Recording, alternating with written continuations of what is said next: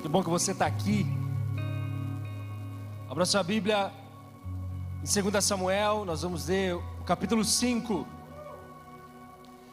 Nós vamos ler a partir do versículo 6. E hoje a gente entra na parte 7 da nossa série de mensagens: Como ter uma vida vitoriosa. 2 Samuel, capítulo 5, de 6 a 10, diz assim: Então o rei partiu com os seus soldados para Jerusalém, a fim de lutar contra os jebuseus que viviam naquele lugar. Os jebuseus zombavam de Davi: Você jamais entrará aqui. Até os cegos e aleijados são capazes de impedi-lo. Diziam isso porque imaginavam estar seguros. Mas Davi tomou a fortaleza de Sião que hoje é chamada de cidade de Davi.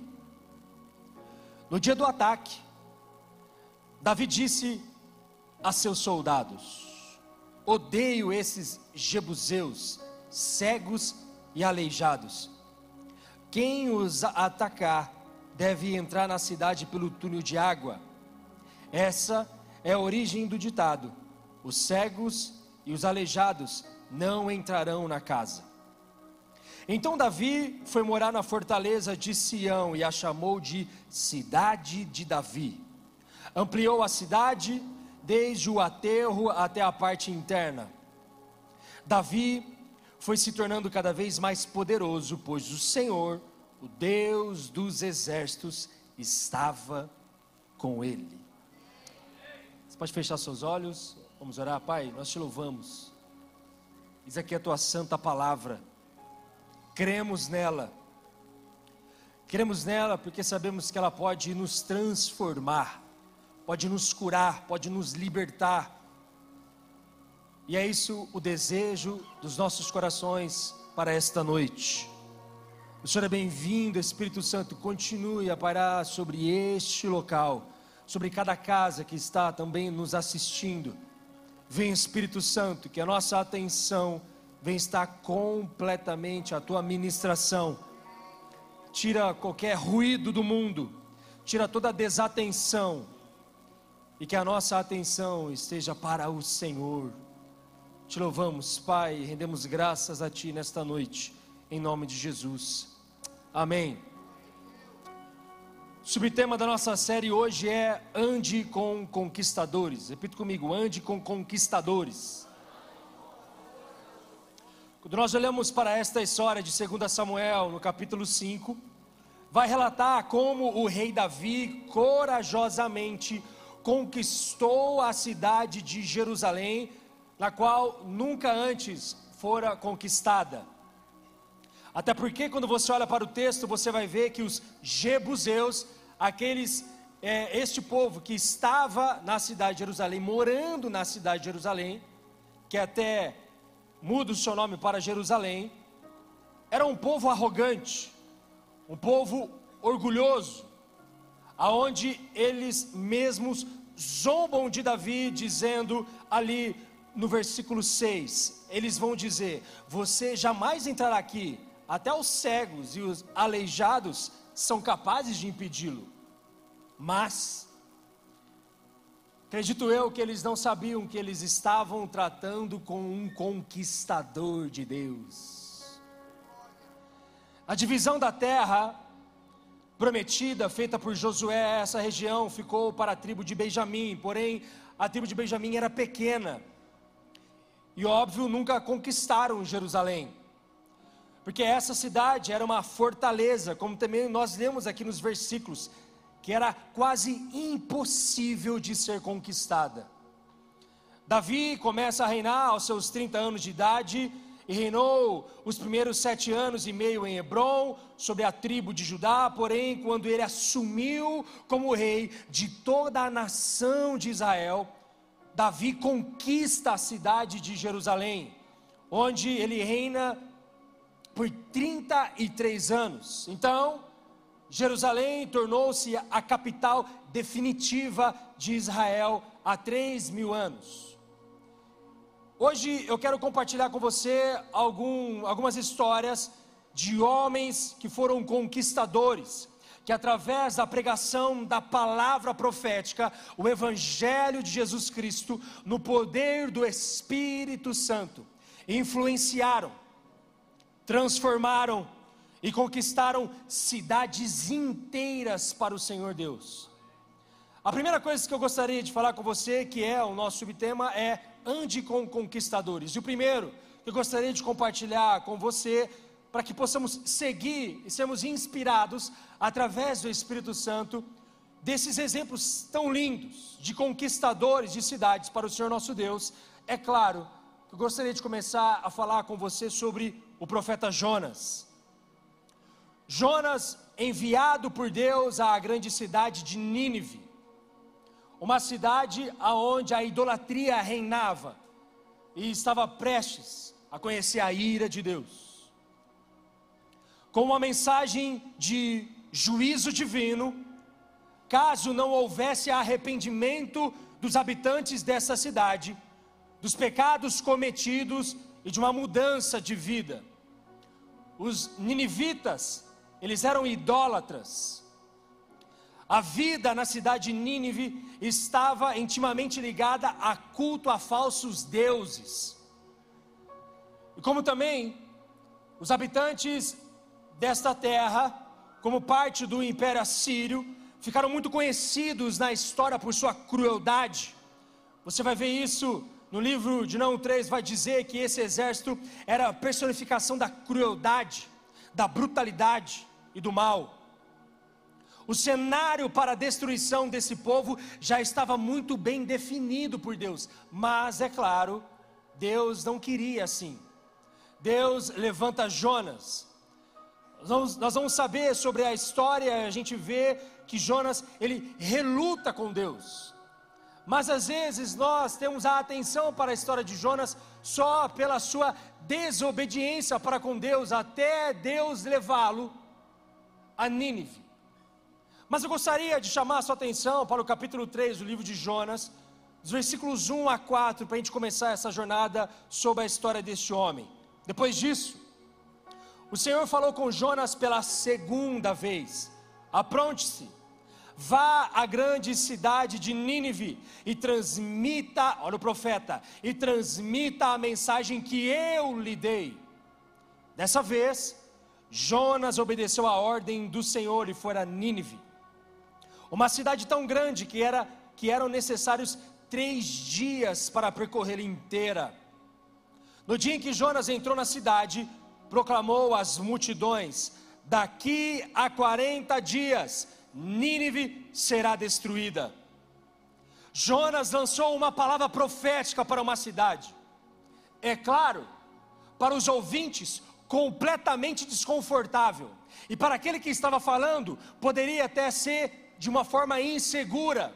Por que não dizemos como seres humanos, como homens, até mesmo com medo, até mesmo pela, famo, pelas famosas histórias que o povo de Nínive tinha, cruel, sem compaixão.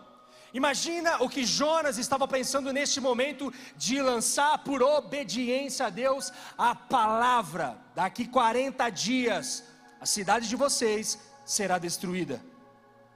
Meus irmãos, através da pregação de Jonas, os habitantes da importante cidade de Nínive converteram-se ao Senhor nosso Deus. Quando finalmente Jonas chegou à cidade de Nínive, ele proclamou a mensagem que Deus lhe ordenou. Então, a Bíblia diz que os ninivitas creram em Deus conforme a palavra de Jonas e responderam com arrependimento, se convertendo dos seus maus caminhos e da violência de suas mãos, e o Senhor não destruiu aquele povo. Interessante é que quando nós lemos ainda no capítulo 3, os versículos 5 a 10 vai dizer: Os habitantes de Nínive creram em Deus e desde o mais importante até o mais humilde, declararam um jejum e se vestiram de pano de saco. Quando o rei de Nínive ouviu o que Jonas dizia, desceu do trono, tirou as vestes reais, vestiu-se de pano de saco e sentou-se sobre o monte de cinzas. Então o rei e seus nobres enviaram este decreto a toda a cidade: ninguém, nem mesmo os animais de seu gado e de seus rebanhos, poderá comer ou beber coisa alguma tanto as pessoas como os animais devem se cobrir de pano de saco. E olha só agora. E todos devem orar fervorosamente ao Senhor. Devem deixar seus maus caminhos e toda a sua violência. Quem sabe Deus voltará atrás, conterá sua ira ardente e não nos destruirá. Quando Deus viu o que fizeram e como deixaram seus maus caminhos, voltou atrás e não os destruiu como havia ameaçado. Você pode fazer aí a pergunta, tudo bem, mas o que isso tem a ver comigo? Quero dizer para você já te responder: tudo. Jonas já deixou a tua história escrita para a sua geração e para este tempo, tanto é que está nos inspirando hoje. Agora é a nossa vez. Aqui, quando nós olhamos para Jonas, existe, a partir do momento quando ele lança a palavra de Deus para o povo de Nínive, uma ousadia, uma obediência. E você vai observar que para que você possa conquistar as suas coisas na sua vida, em todas as áreas é, que você possa entender, você precisa ser uma pessoa ousada, você precisa ser uma pessoa corajosa, você precisa ser uma pessoa obediente à palavra. Interessante, quando nós ainda nesses versículos que nós estamos lendo, nós estamos vendo algo particular sobre o rei de Nínive. Sabe o que ele faz?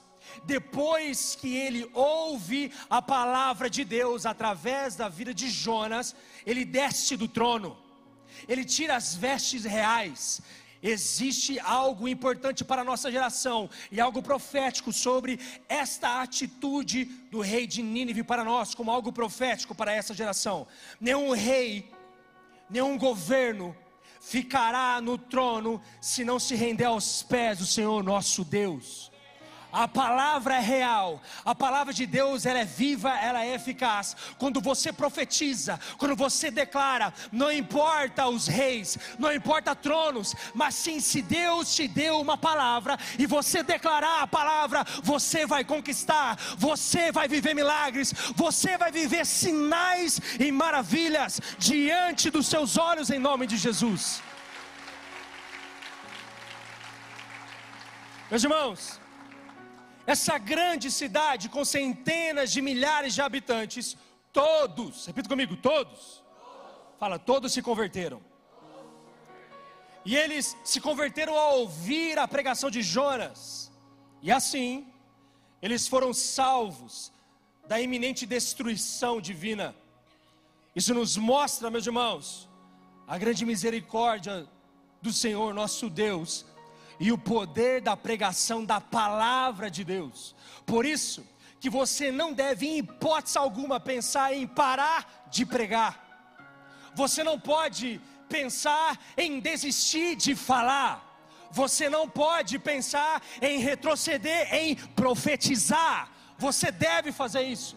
Existe algo dentro de você muito mais poderoso do que você imagina. É o Espírito e o Santo de Deus. Ele tem sempre uma palavra para você. Ele tem sempre uma palavra para você, para que você possa liberar para os outros. Essa é a hora, esse é o momento da palavra profética para aqueles que necessitam. Aquela palavra profética para aquelas pessoas que necessitam, que às vezes estão nas trevas, que precisam de algo novo, que precisam de um empurrão celestial. E isso vem de você, de você declarar: Deus Deus vai usar você para que você possa, através do poder do Espírito Santo, conquistar vidas para o Senhor Jesus, conquistar território. Você vai avançar em nome de Jesus.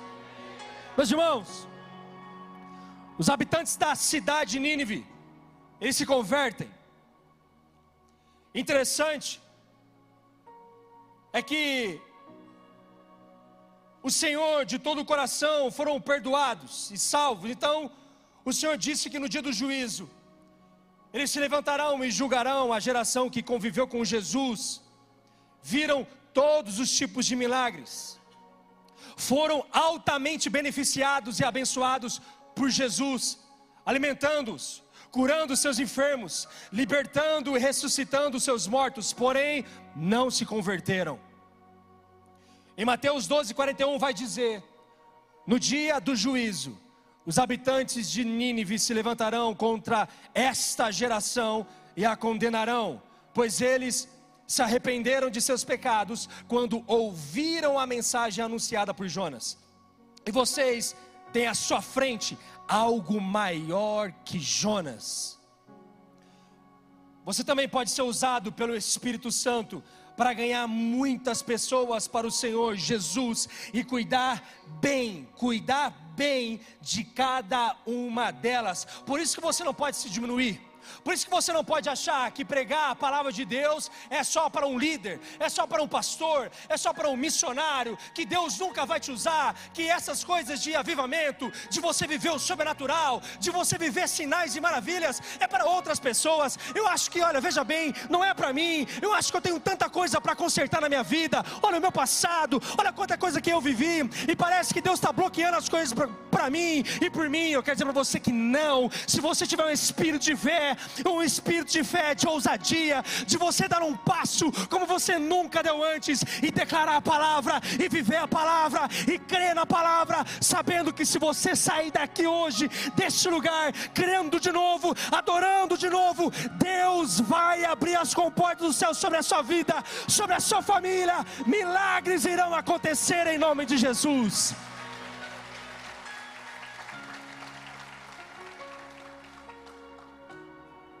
Próximo conquistador, apóstolo Pedro,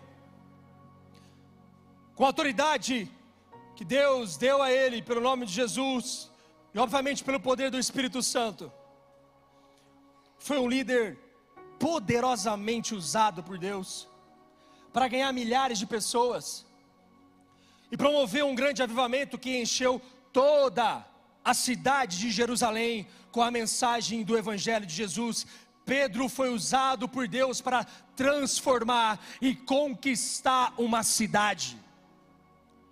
Quando nós olhamos para Atos 2, 37 a 41, vai dizer: quando ouviram isso, ficaram muito comovidos e perguntaram a Pedro e aos demais apóstolos: Olha a sede, meus irmãos, olha a sede de alguém que está ouvindo a palavra de Deus, às vezes pela primeira vez, às vezes nunca ouviu como, como deveria e está ouvindo. Olha o que a pessoa vai dizer, ou as pessoas irão dizer.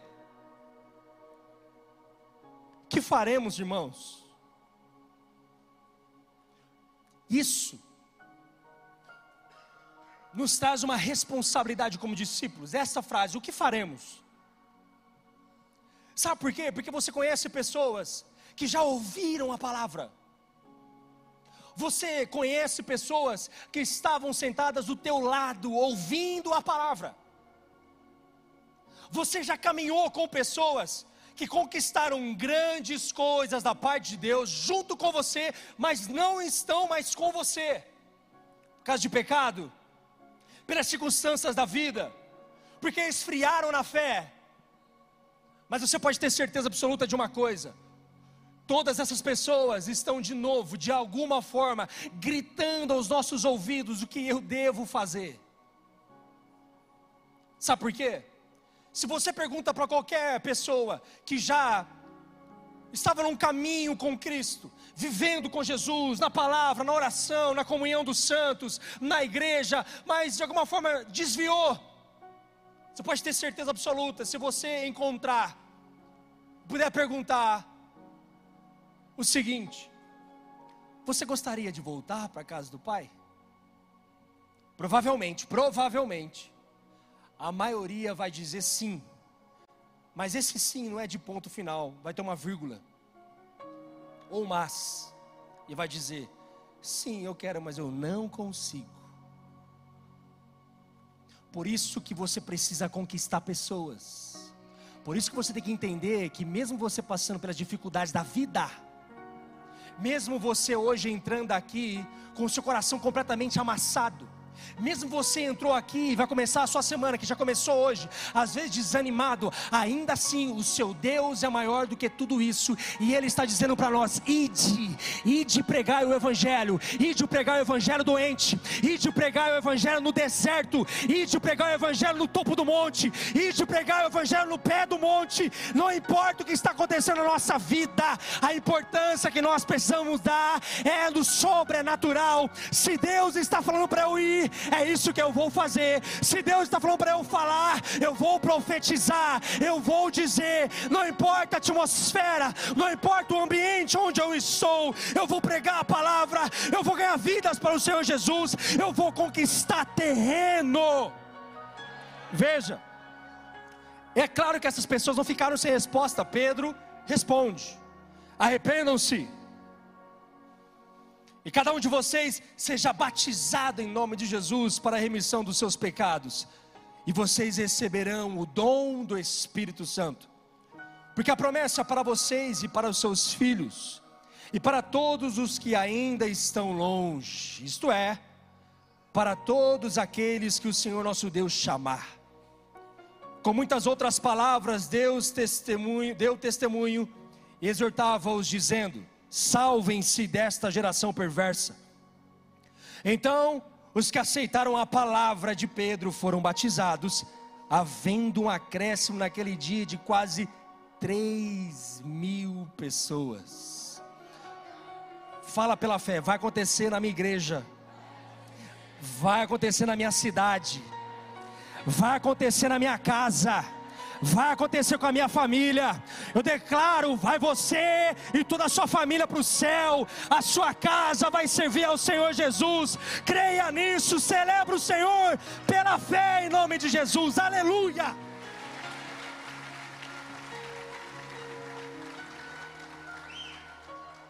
Meus irmãos, isso deixa alto aí que minha voz já está indo. O capítulo 3 do livro de Atos vai nos mostrar que Pedro e João curando um coxo de nascença na porta do templo. Em seguida, o apóstolo Pedro pregou uma mensagem poderosíssima. Então, muitas pessoas, naquela hora, se converteram ao Senhor. Com a pregação do apóstolo Pedro, no dia da cura de um coxo de nascença, o número de convertidos ao Senhor em Jerusalém, olha, tinha sido 3 mil. Agora, subiu para cerca de 5 mil homens, não contando crianças nem mulheres. 5 mil homens. Atos 3, depois você pode ler na sua casa, dos versículos 1 até o 12.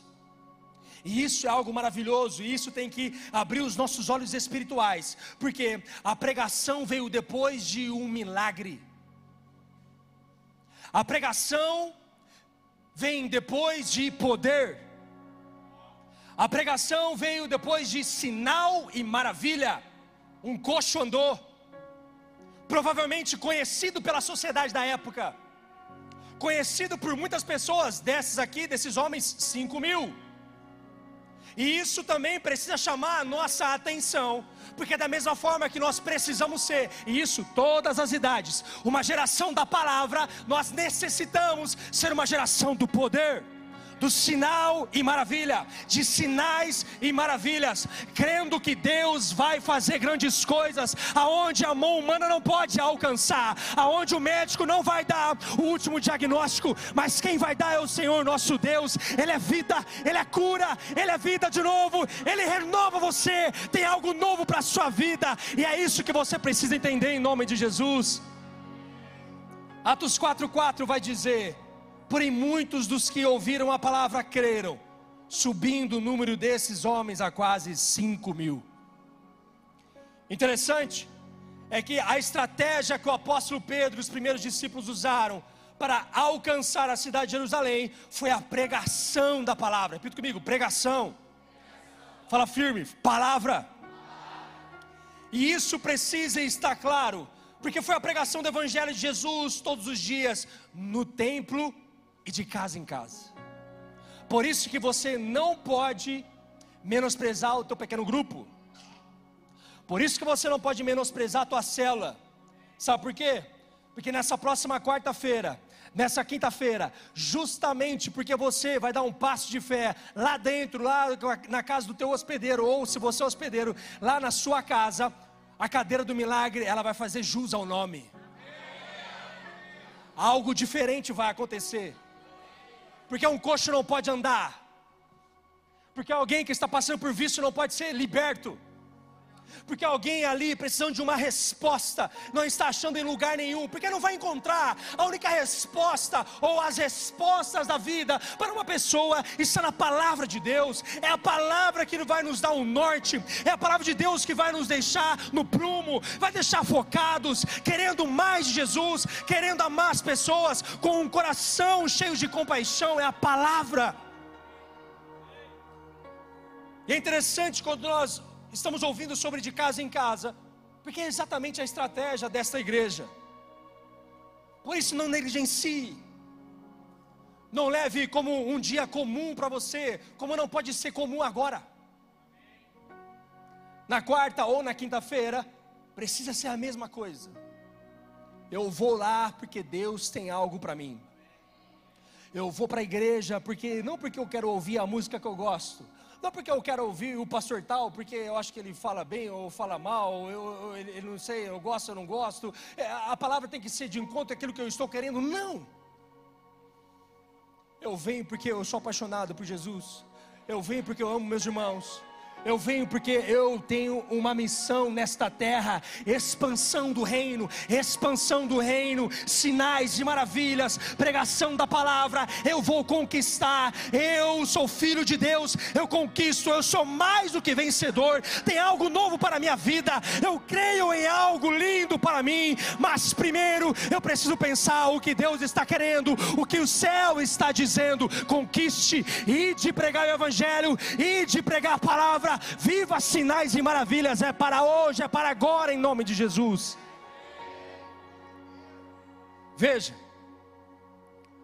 os sacerdotes, o sinédrio, e a liderança religiosa do judaísmo, que perseguiam os discípulos, você sabe disso quando você lê a sua, a sua Bíblia, e obviamente não só perseguiam os discípulos, mas também a igreja em geral, chegaram à conclusão que os apóstolos haviam enchido toda a cidade de Jerusalém com a mensagem do Evangelho de Jesus.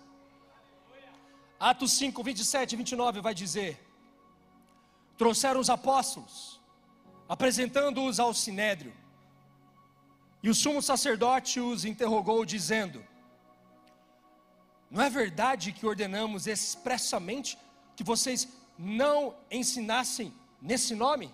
Qual era o nome? Jesus. No entanto, olha só agora, vocês encheram Jerusalém com a doutrina de vocês, e ainda querem lançar sobre nós o sangue desse homem. Então Pedro e os demais apóstolos afirmaram: é mais importante obedecer a Deus do que aos homens. Deus te deu uma palavra, obedeça. Não importa aquilo que os seus amigos estão dizendo, não importa aquilo que o mundo está dizendo para você. Se Deus lançou uma palavra no seu coração, profetiza, declara, viva ela em nome de Jesus. Não importa agradar o coração de Deus, essa é a maior adoração. Obedecer a palavra de Deus, isso é uma verdadeira adoração de verdade. E isso precisa estar em nós, em nome de Jesus. E veja, quando nós olhamos para esses homens, você pode até estar argumentando, como é o caso de Pedro, porque Pedro, em alguns momentos da vida, ele não foi um exemplo, mas eu quero dizer para você, eu vou corrigir a mim mesmo, foi sim, sabe por quê? Você pode estar argumentando consigo mesmo, mas isso não é para mim. Deve ser para outras pessoas. Não seria possível eu ser usado como Pedro foi? Será? Será que você não crê que você pode fazer além do que os discípulos fizeram? Será? Jesus repreendeu Pedro, dizendo a ele: Afaste de mim, Satanás. Foi esse mesmo Pedro que negou Jesus, Mas Jesus não desistiu de Pedro. Você pode ter uma ficha extensa do seu passado. Hoje, às vezes, você entrou aqui achando que essa palavra não é para você, porque você fez coisas dias atrás, horas atrás, mas você está sendo compelido para algo, e este algo se chama arrependimento, aonde você não quer mais esta vida, que já podemos dizer que ela é velha, velha vida. E às vezes Deus está aí, você sentado, ou você que está me ouvindo, Deus está mexendo por dentro. O Espírito Santo está dizendo para algumas pessoas: você pode mais, você pode ir mais. Você não acha que o seu Deus é poderoso para fazer infinitamente mais do que você sempre sonhou, do que você sempre imaginou? Você tem certeza absoluta que Deus hoje não pode lançar uma palavra sobre a sua vida e transformar a atmosfera da tua casa, dos relacionamentos, de você mesmo, dentro de você, você é o seu pior inimigo. Às vezes a sua mente briga com você. O Espírito Santo está falando para você, vai filho. Aí a mente está falando assim, não vai não, vai passar vergonha. Não, minha filha, vai. Não, olha, não vai porque sua amiga ali no fundo está te vendo. O que, que você está pensando? Da mesma forma, pode ser a última chance. Lembre-se, Deus levantou um profeta para falar com uma cidade. Deus pode estar levantando um profeta para falar com você hoje para te dizer: essa é a hora, eu conto com você, não importa o teu passado, o teu passado foi apagado na cruz de Cristo, e isso você precisa entender. Olha só, Jesus não desistiu de Pedro, pois foi o mesmo que teve a revelação de Jesus como Filho de Deus, onde ele disse: O Senhor é o Cristo, o Filho do Deus vivo, foi o mesmo que andou sobre as águas, foi o mesmo que no dia de Pentecostes pregou a palavra e você acha que Deus não pode te usar? E você acha que Deus não pode te transformar hoje em um grande conquistador de almas? Aonde você vai abrir a sua boca amanhã no seu trabalho, na faculdade, na escola, na sua casa, não serão as suas palavras, não serão o seu autoconhecimento, não serão as suas experiências de vida, mas sairá de você poder do Evangelho, o poder do Espírito Santo. Deus vai te usar para pregar, Deus vai te usar para caminhar em sinais e maravilhas em nome de Jesus. Meus irmãos, da mesma forma que o Espírito Santo veio sobre o apóstolo Pedro e os primeiros discípulos, o Espírito Santo vem também sobre você, te reveste, te capacita com sabedoria, com amor, com graça, com ousadia, com coragem, com intrepidez e autoridade espiritual para que você possa ser um influenciador e conquistador de cidades para Jesus. Por isso que você não pode ver mais a tua cidade como uma mera cidade onde você vive, onde você nasceu, aonde você cresceu, onde você tem, teve várias experiências ou que você está conhecendo agora, você precisa amá-la. Orar por ela. Uma terra fértil, uma terra que prospera, mas da mesma forma, todas as pessoas que entrarão pelas portas de Marília, que estejam nas rodovias, que seja por qualquer meio, a primeira coisa, quando elas pisarem nesta terra, Marília, elas precisam dizer: tem alguma coisa diferente aqui. Essa cidade não é normal. E aí a gente vai poder responder para ela, para elas, exatamente. Aqui não tem ninguém normal, mas tem gente vivendo no sobrenatural. Interessante. Eu preciso correr. Deixa eu ver até onde eu vou aqui. Me ajuda, Jesus. Quando nós olhamos para grandes homens e mulheres, e o último é Filipe. Felipe, já entrando junto para que eu possa falar dos dois para você, para a gente ir para o final, Felipe e o apóstolo Paulo. Felipe, ousado em pregar a palavra, ousado em pregar o evangelho, tem a convicção que Deus estava com ele, tinha a convicção que Deus usaria. Os religiosos judeus não falavam com os samaritanos, porém, Felipe, um homem cheio de fé, um homem cheio do Espírito Santo, foi até a cidade de Samaria, pregou o Evangelho, pregou o Evangelho ganhou aquela cidade para o Senhor Jesus. Atos 8, de 5 a 8, vai dizer: Filipe foi à cidade de Samaria e anunciava Cristo ao povo dali.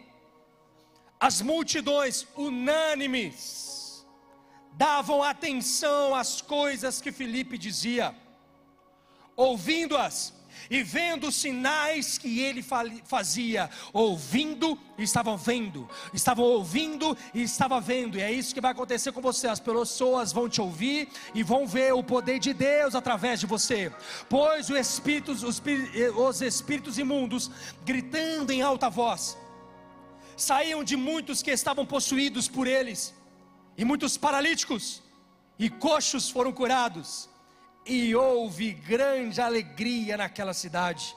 Que ousadia, que coragem. E é exatamente aqui aonde conquistadores precisam viver. Esse é o nível, a régua aumentou. Esse é o nível de conquistar, esse é o nível de viver, esse é o nível de influência. Por isso que não importa o teu passado. Por isso não importa onde você veio. Deus pode e quer te usar os discípulos de Jesus, cheios do Espírito Santo, não fazem acepção de pessoas, ao contrário, eles pregam o Evangelho todo a todas as pessoas, em todos os lugares, usando todos os meios possíveis. Você também pode ser usado pelo Espírito Santo de Deus para pregar o Evangelho de Jesus, curar, libertar pessoas, e trazer muita alegria para a nossa cidade em nome de Jesus. Pode começar pela tua casa, pode começar pelo teu trabalho, mas eu estou aqui diante de você para dizer: coragem para conquistar, coragem para conquistar a tua cura. Não desista da oração, não desista de orar. Não desista de ir para o secreto e pedir ao Senhor aquilo que Ele já tem colocado no teu coração. Não desista, não desista da fé, não desista dos dons que Deus já te deu e você sabe quais são. Não desista do teu chamado, não desista de pessoas, não desista de conquistar, não desista de si mesmo, não desista de você. Você pode algo novo. Deus quer. Mas eu tenho uma palavra para você. Ninguém que se chega a Jesus continua a mesma pessoa.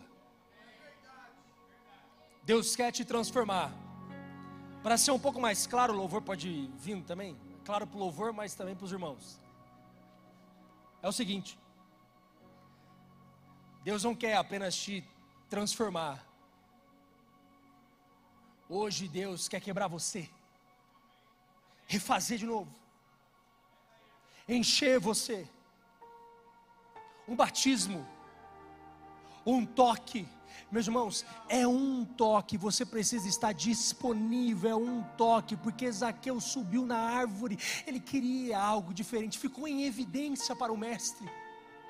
Aquela mulher com hemorragia, ela toca, mas não existia, todo mundo estava tocando, você sabe da história, tinha uma multidão ao redor de Jesus, mas é porque ela tocou nas vestes de Jesus, ele para saiu poder, saiu algo diferente de mim. Jesus, mas tem muitas pessoas te tocando, mas foi diferente. Ela colocou ali o coração, ela colocou ali ousadia. Sabe o que ela não colocou porque já estava na lata do lixo a reputação dela. Ela não queria mais saber de ninguém. Ela não queria saber o que a sociedade iria dizer, ela não queria saber o que os amigos iriam dizer, ela queria só Jesus, ela queria uma conquista. Tudo bem que esta conquista é algo particular, essa mulher queria uma conquista pessoal, uma cura. Mas Deus pode fazer você ser um conquistador para mais.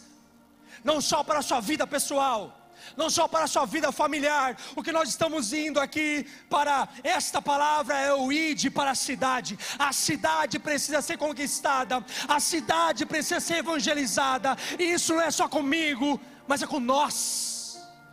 Nós, equipe, um time poderoso, cheio do Espírito Santo, está passando por batalhas, está continuando firme está passando pela alegria, está louvando a Deus e continua firme, mas existe um poder real sobre nós, existe algo que Deus quer nos dar para este tempo, é a pregação da palavra, sinais e maravilhas, uma geração que profetiza aquilo que Deus quer falar com o povo, é isso que nós necessitamos. Deus está à procura de profetas para esta geração, ousados e corajosos em nome de Jesus.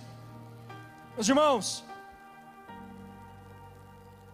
o nosso ensino e a pregação do Evangelho que fazemos, neste púlpito, tem como objetivo a salvação, libertação e a cura de milhares de pessoas e a transformação das famílias da nossa cidade pelo poder do Evangelho de Jesus. Conquistadores, como estamos vendo aqui com Davi, Jonas, Pedro, Felipe, apóstolo Paulo, tem algo em comum nesses homens: coragem. Coragem para conquistar. Um conquistador, ele não é normal. Ele pensa na frente, ele antecipa para governar, ele se antecipa para liderar, ele se antecipa para pregar, ele se antecipa para viver sinais e maravilhas. A nossa geração, de novo, cabendo todas as idades, passa por um período de timidez, parece, de mediocridade. E eu creio que ainda tem pessoas corajosas para viverem milagres, sinais e maravilhas e conquistar cidades para o Senhor Jesus. Eu creio que ainda há pessoas assim, e eu estou diante delas. Amém? Veja.